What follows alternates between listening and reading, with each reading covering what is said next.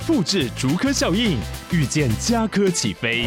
嘉义花园造镇新案 AI 世界城隆重登场，马上把握与嘉科最近的距离。嘉义科学园区无人机产业聚落，华泰名品城打造高铁 Outlet，故宫南院长庚医院县府生活圈 AI 世界城二到三房抢先预约零五三七一七五五五。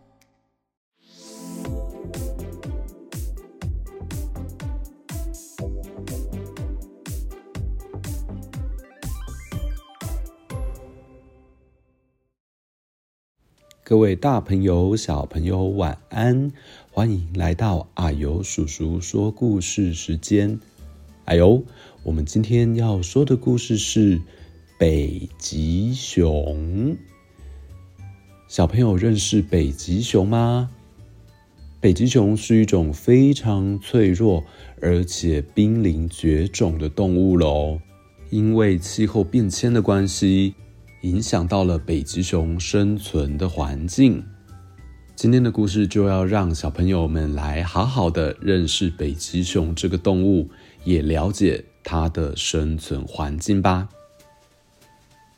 从前，从前有个孩子从书架上拿了一本书，开始阅读。书上说，北极熊也叫海熊。这种巨大的海洋哺乳动物，大半辈子都在北极海的冰天雪地度过。春天和秋天的时候，浮动的海冰承受不了北极熊惊人的重量，会因此而碎裂。到了夏天的时候，根本没有冰可以让北极熊踩踏在上头进行捕猎。必须到了冬天，北极熊呢才可以在坚实的冰面上行走好几公里，以寻找食物。北极熊居住在地球的最北端，在美国的阿拉斯加、加拿大、格陵兰、挪威和俄国的北极区里。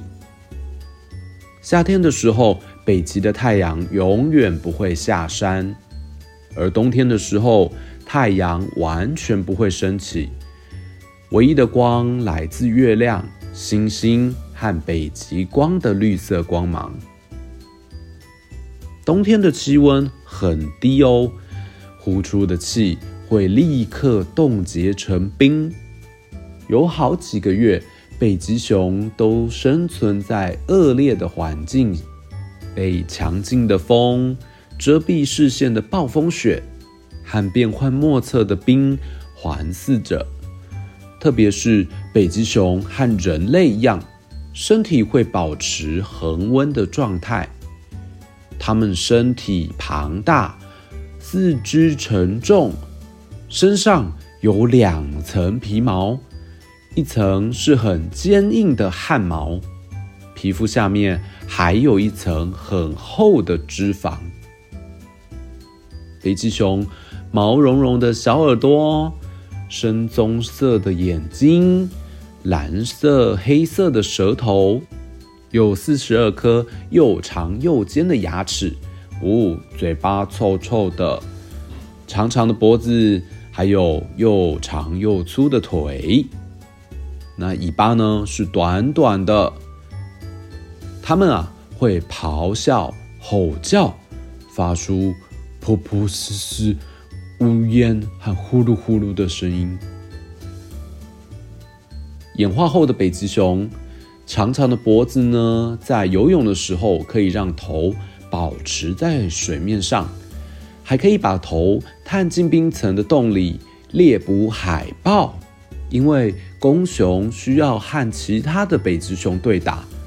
所以，公熊的脖子比母熊强壮，体型也比较大哦，牙齿也比较长，头也比较宽。北极熊有一个大脚丫，最长啊可以达到三十三公分哦，尺寸就和一个大的晚餐盘差不多。它们的脚掌很适合挖掘和游泳。也像雪靴一样，能帮助北极熊在厚厚的雪里和脆弱的冰层上移动，并且分散重量。如果海冰开始碎裂，北极熊会将肚子贴近冰面爬行。北极熊的每只脚掌都有五根锐利、强壮的爪子，和覆盖小小的凸起物，很像篮球表面的肉垫。这些爪子和肉垫有助于北极熊能牢牢地抓住冰层哦。弄湿身体的时候，北极熊会像小狗一样甩掉皮毛上的水和冰。北极熊有两层毛皮，底层是软绵绵、毛茸茸的长毛，另外一层是防水的短毛。这层毛发油腻腻、硬邦邦、亮晶晶、透明而且中空的，在明亮的阳光下，北极熊看起来是白色的。但它的毛皮外套其实是黄色或是灰色，而皮肤实际上是黑色。北极熊从头到脚的体长和两个七岁小朋友叠起来差不多，所以公熊的体长可以长到二点七公尺，而母熊通常不会超过二点四公尺。成年公熊好重哦，它可以长到四百五十四公斤哦，相当于是二十个七岁小朋友加起来的重量。而成年的母熊，除非怀孕，体重通常是公熊的一半，也大概就是两百二十七公斤。而怀孕的时候，成年的母熊体重才会和公熊差不多。它们的视力和人类很接近，但是它们的眼睛多了一层特别的构造，像是内建的太阳眼镜一样。这层构造保护它们不会受到强烈的北极光伤害，也有助于它们在水底下睁开眼睛哦。北极熊的听力也和人类很接近，但是。它们的嗅觉，也就是非常强烈的感官，很厉害哦，可以闻到好几公里外海豹的气味，并且循着气味去找伴侣，侦测危险，也确认自己的孩子身在何处。你会发现，北极熊有时候会用后腿站立，这个啊是为了让它更清楚地分辨。空气中的味道，在野外的成年北极熊通常可以活二十到二十五年。它们是独居的动物，大部分的时间啊都独自行动。那会和其他北极熊相处呢，是为了交配、养育幼儿，或是发现大型食物能够共同进食。譬如说，像海滩上的鲸鱼尸体，所以才会聚集在一起。而动物园里的北极熊啊，就不像真正野外的北极熊，受到严酷的气候影响，也不需要自己费力的找食物，所以动物园北极熊可以活四十岁哦。那怎么知道北极熊几岁了呢？就用透过牙齿上的纹路。可以知道它的年纪。对北极熊来说，最好的狩猎时间是春天要结束的时候。这个时候，冰开始溶解了，冰层比较薄，比较容易找到海豹。北极熊最主要的食物是环斑海豹，不过它们也会吃蓝海豹、竖琴海豹和冠海豹，以及。白鲸、海象、独角鲸和座头鲸的尸体。可是啊，找食物不容易哦。但是呢，北极熊不需要每天吃东西，只要啊有吃到一只海豹，就可以让北极熊支撑十一天。而夏天到了，海豹会移居到开放的海域，这时候北极熊的食物就会大幅的减少。这时候北极熊可能要整整三个月吃不到东西，要再等到海冰形成才有东西吃。北极熊有三种狩猎的方式哦，最常见的方式是海豹的呼吸孔，或者是从冰原等待。等海豹从水底冒出来，北极熊就用牙齿紧紧咬住海豹，再把它拖到冰上。另一种方式啊，是偷偷接近一只已经待在冰面上的海豹，再全速冲过去，并且抓住它。北极熊可以跑的比最厉害的赛跑健将还快哦，可是只能维持几秒钟。最后一种方式，如果北极熊闻到海豹藏在冰层下面不远处的分娩巢穴中，它会用后腿站起来，然后向下击破冰层，并且抓住海豹。而海豹生性谨慎，又是比北极熊厉害的游泳高手，一旦进入到开放的海域，就很难抓到。所以每二十次的捕猎当中，北极熊可能只会成功一次。为了存活，北极熊每年必须吃掉大约四十只的环斑海豹。北极熊总是先吃脂肪层和表皮，因为这些部位提供了最多能量。北极熊也从海豹的脂肪中获取水分，因为海冰。里面的盐分实在太多了。在进食之后，北极熊的脸通常会沾染上血迹，但北极熊非常爱干净，吃完东西后会把自己清理干净。它会在附近的水池把脚掌和鼻子洗干净，或在冰上打滚，用雪摩擦自己的脚掌和脸。北极熊很喜欢在海冰上面漫步，特别是海冰间有很多水道、缝隙和小池子的地方，因为这样啊，比较容易抓到海豹。一整年的时间里，一只北极熊通常会待在大约数百公里的范围内，这个啊被称为是它的生活圈。这里的冰会不时的移动，和海水一起破裂。或位移，这种漂浮的冰被称作为流冰。流冰破裂的时候会移动的很快，将北极熊远远带离原本的生活圈。不过啊，成年的北极熊有绝佳的方向感，同时又是强壮的长泳高手哦，所以不用怕找不到回家的路。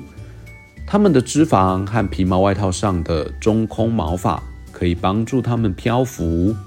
圆圆的前脚掌是用来做强而有力的狗爬式，后腿帮助它们控制方向。北极熊在水下面呢，可以憋气两分钟哦。春天是北极熊的交配季节，公熊会一路追随母熊的气味。直到找到它为止，而公熊通常彼此会进行激烈的打斗，争夺啊，谁能够拥有母熊的芳心。获胜的公熊和母熊交配两周之后，因为打斗而伤痕累累的公熊就会离开了。在春天进行交配之后，如果母熊储存了足够的脂肪，到秋天的时候，它才会怀孕。因此，它会用整个春天和夏天来进食。如果它在秋天的时候体重过轻，就不会怀孕。那接下来的整个冬天啊，就要继续狩猎。而怀孕的母熊会在雪地或山丘挖掘哺育洞穴，为它们的小宝宝提供温暖的遮蔽处。一旦进到哺育洞穴里面，母熊啊就会好几个月不吃不喝，它通常啊在十二月的时候会生下一对宝宝，然后待在洞穴里，一直等到春天来临。刚出生的北极熊宝宝啊是粉红色的，和天竺鼠的尺寸差不多。熊宝宝全身覆满了柔软的细毛，在出生的第一个月里面，眼睛都是紧闭的哦。而熊宝宝喝着营养丰富而且富含脂肪的母奶，体重就会快速上升。三个月之后，如果熊宝宝啊够强壮，北极熊一家人呢就会旅行到邻近的海滨区。这样，熊妈妈才能猎取食物。那熊宝宝啊，也花很多的时间玩耍。他们会脚足、脚力，或从小山上面滑下来，也会观察、模仿自己的妈妈。熊妈妈就会训练宝宝，在它打猎的时候躺着不动。不过啊，小熊有时候还是会打打闹闹。结果把妈妈的猎物都吓跑了。三年之后，熊宝宝会离开妈妈，在他们狩猎技巧变厉害之前，他们只能靠腐食为生。北极熊不用冬眠，只是它们很爱睡觉，几乎何时何地都可以睡觉。而且北极熊就跟人类一样，睡觉的时候有许多不同的姿势。天气温暖的时候，他们会四脚朝天躺着睡觉，或趴着睡觉。遇到比较寒冷的暴风雪，他们会蜷曲着身子，把一只脚掌盖在口鼻处，保持温暖。让雪落在他们身上的时候，就像盖着一条白雪棉被。而当食物不够，或者是天气恶劣的时候，大部分的北极熊会一直睡觉。在夏季的时候，某些地方的冰会完全的融化，那里的北极熊可能有一半的时间都在睡觉。既然没有海冰，就很难找到食物，保存体力还有休息就是非常重要的哦。小朋友，那你有像北极熊一样，在舒适的地方蜷曲着身子，在一本最爱的书陪伴之下入睡，并且开始做梦了吗？好，那故事就说到这边，啊呦叔叔不吵大家喽。希望你已经认识了北极熊这种动物，也一起保护北极熊的生存环境吧。我们下次再见喽，拜拜。